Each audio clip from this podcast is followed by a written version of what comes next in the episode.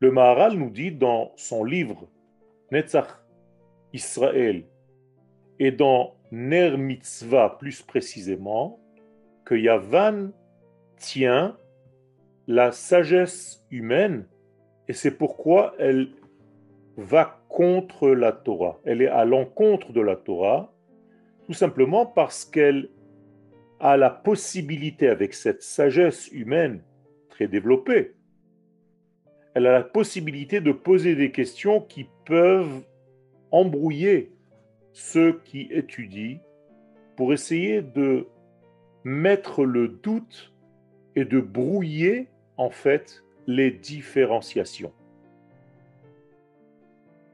Comment est-ce que nous pouvons embrouiller les différenciations?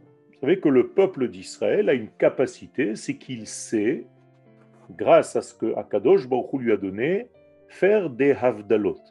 Hamavdil ben kodesh lechol, Hamavdil ben or lechoshech, Hamavdil ben Shabbat לששת ימי המעשה, יום השביעי, המבדיל ben Israël לעמים, il y a des différenciations à protéger, à respecter. Il ne s'agit pas ici de séparation, mais bel et bien de différenciation.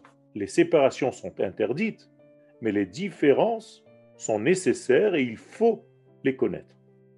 Quiconque ne connaît pas les différences entre les différents degrés de ce monde va tenter de faire un amalgame et tout va devenir en fait embrouillé en hébreu ça s'appelle un tishtouche, entre le fait que la Torah soit donnée du ciel, de l'infini, de l'absolu, et la sagesse humaine qui vient de l'objectivité qui est en réalité une subjectivité humaine.